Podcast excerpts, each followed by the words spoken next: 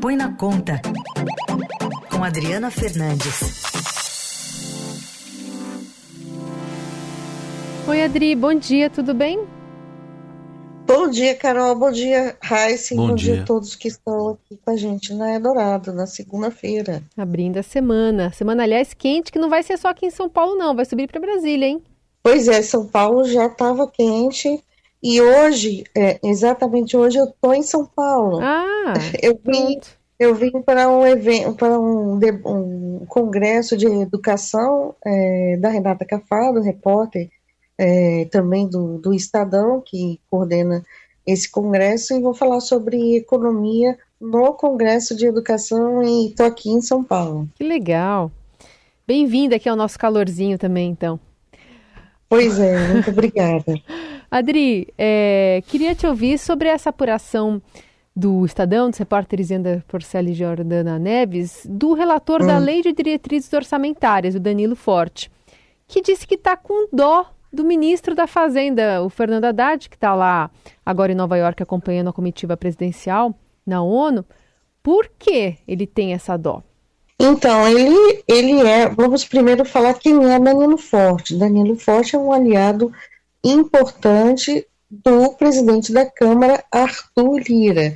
Então, essa dó que ele fala é mais um recado para o ministro Haddad. Ele tem, ele é o relator da Lei de Diretrizes Orçamentárias, como você disse, uma lei que prepara as regras para o orçamento, e essa fala dele, ele deu essa fala toda para mostrar, para sinalizar que vai ser muito difícil o governo aprovar as medidas de aumento da aumento ah, de tributação para as empresas. Isso foi um pacote que o governo enviou eh, no início, no final de agosto, para fechar o projeto de orçamento e ele está dando aí uma real. Ele fala: o orçamento é de transição. O governo está em desespero para arrecadar e levar impostos de qualquer jeito para aumentar a receita, mas é muito difícil a Câmara, que é reformista e conservadora em termos econômicos, embarcar nessa agenda. O importante que eu vejo é que ele fala, eh, essa, sinaliza essa dor do ministro, mas ah, o, que o o que eles deveriam estar fazendo é ajudando o governo a fechar essas contas, a fechar essa, esse orçamento, mas a sinalização é muito ruim para o ministro Fernando Haddad, que mais uma vez está lá ah, viajando com o presidente Lula, e, e isso atrapalha, essa, essas viagens constantes atrapalham as negociações aqui, aqui no Brasil em torno ah, das medidas em fechar o orçamento. Não é, parece que a situação é de uma hora para outra se fala no, está, está aumentando o ceticismo, Carol. O, o Adri, dessas medidas aí que o governo encaminhou para tentar aumentar a arrecadação e zerar o déficit da conta, das contas públicas, o que, que mais eh, sofre resistência na sua avaliação? Olha, acho que uma das que mais sofre resistência é o fim do instrumento que existe na legislação tributária brasileira, que é o JCP, Juros sobre Capital Próprio, é, que é uma, é uma espécie de é, remuneração dos acionistas, é como se fosse um dividendo, pagamento de um dividendo, e esse JCP ele pode ser abatido do, do imposto de renda que a empresa tem a pagar. Tem outras medidas também, como é, um aperto é, na legislação para é, é, sobre subvenções investimentos das empresas. Então, é, tem, tem, outras, tem outras medidas, mas acho que no, no geral o ânimo não está bom.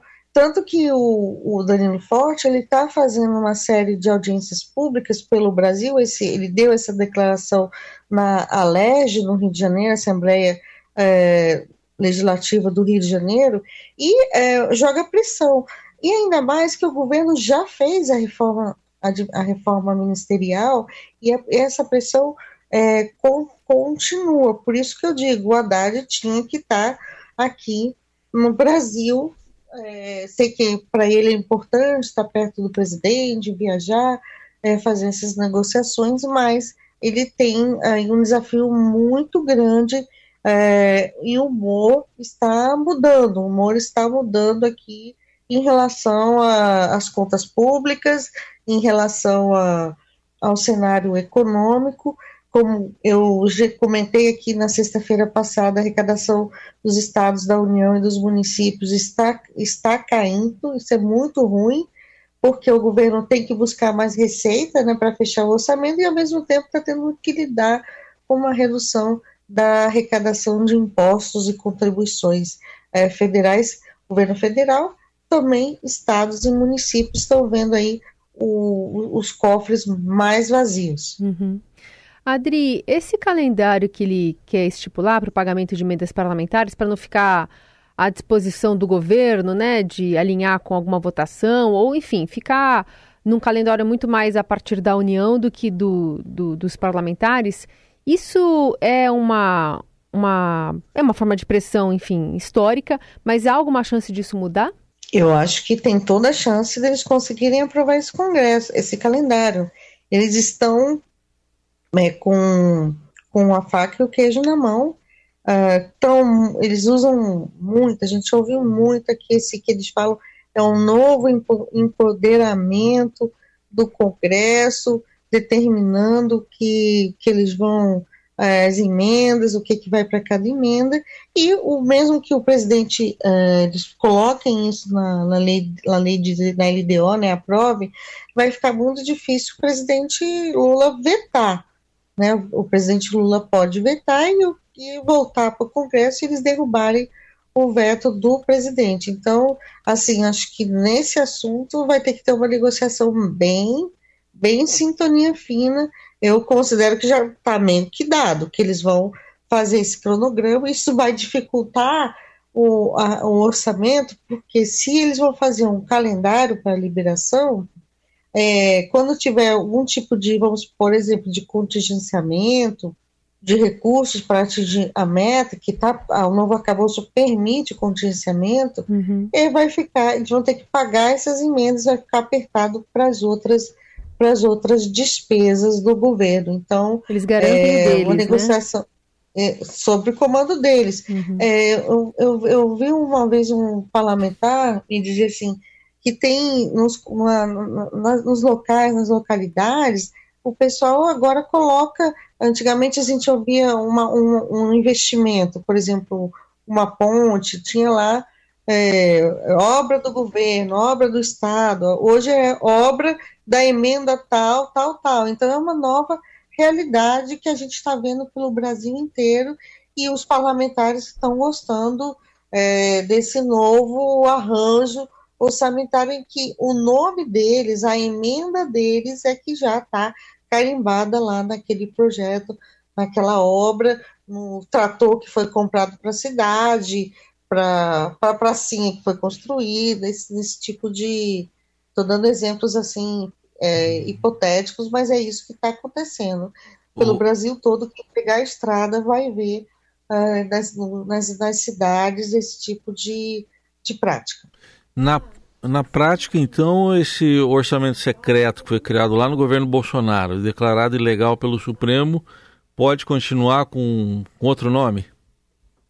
está mais vivo do que nunca, Heisen. Está mais vivo e maior, né? Porque o, congresso, o, orçamento é, vai ter mais emenda. São 37 bilhões de emenda de reais, né?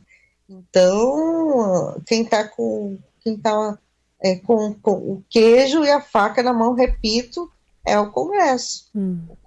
A, a, sobretudo a Câmara e esses partidos aí do, do Centrão, que na hora das votações é com ele é com eles que a banda toca. Tá com queijo, com a faca e com a goiabada também, né? Tá tudo junto ali. Bastante poder. Pois é, é uma, é uma situação difícil.